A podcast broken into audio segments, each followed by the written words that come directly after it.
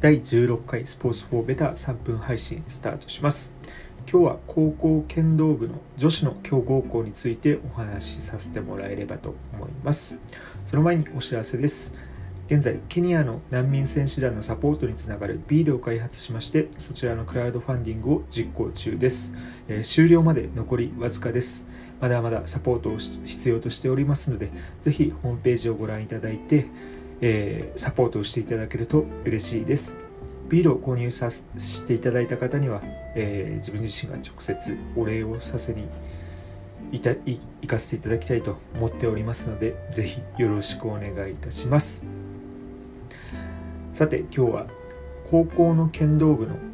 女子の強豪校についてお話をさせていただきたいと思います。高校剣道部女子の強豪校と聞いて何かイメージされるとかあここ強いよねって知ってる方いますかね、まあ、なかなか出てこないのかなっていうところはあるんですけども、まあ、皆さんとちょっと馴染み深い名前とですねちょっとリンクさせてもらって今日は紹介させていただきたいと思います、えー、宮崎県の高千穂って皆さんご存知ですか、まあ、観光地としても有名で高千穂峡だったり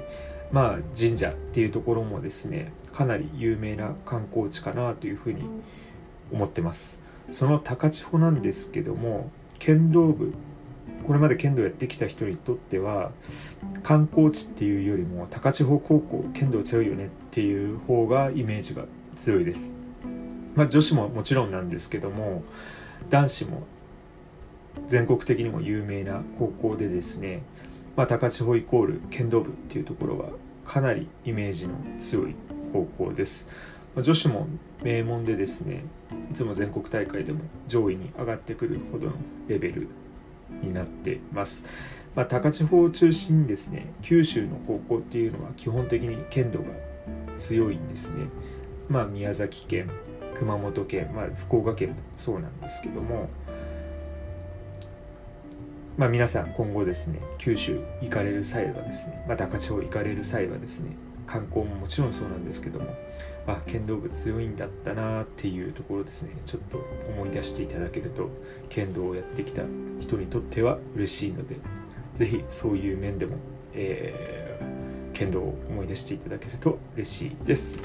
第16回スポーツフォーベター3分配信でした。